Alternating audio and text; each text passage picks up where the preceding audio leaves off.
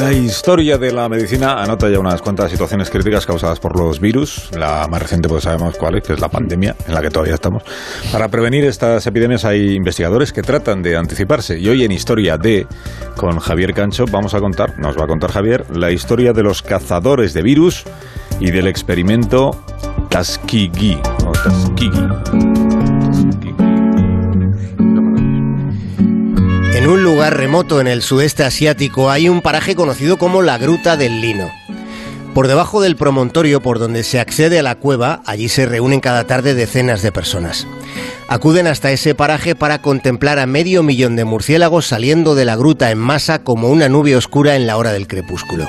Son miles y miles de murciélagos saliendo juntos de la oscuridad, cuando el último rayo de sol está a punto de extinguirse. Lo que estamos escuchando es el sonido de los murciélagos saliendo de la cueva. A ese lugar también acuden los cazadores de virus. Van provistos de trajes blancos con escafandras, guantes y botas especiales.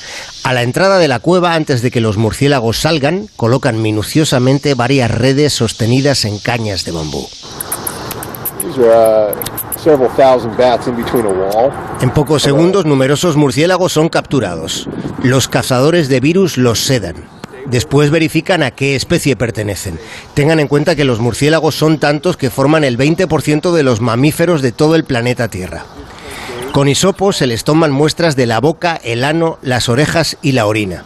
Les sacan sangre y les dan un poco de alimento para que se relajen por la tensión de la captura. Culminado el proceso, los sueltan con mucho cuidado, liberándolos en la oscuridad de la noche. Se calcula que hay un millón y medio de virus que todavía no conocemos, y de ellos casi la mitad tendría la capacidad de infectar y causar enfermedades en humanos y provocar incluso potenciales pandemias. Por eso hay cazadores de virus. Son científicos que tratan con esmerado cuidado de saber más a través de los murciélagos. No siempre fue así, ni siquiera con humanos.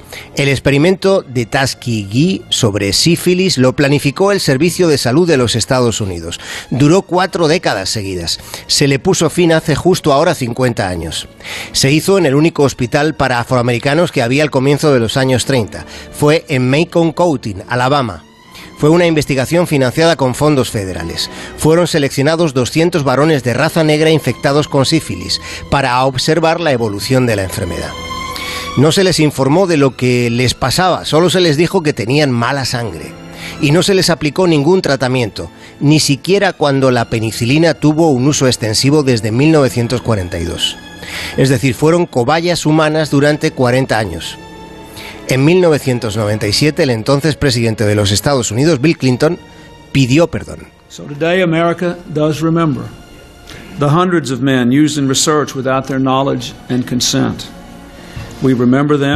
Clinton recordó que todos eran pobres, negros, sin alternativas y todos, explicó el presidente, creyeron estar recibiendo atención médica gratuita, cuando era justo al contrario.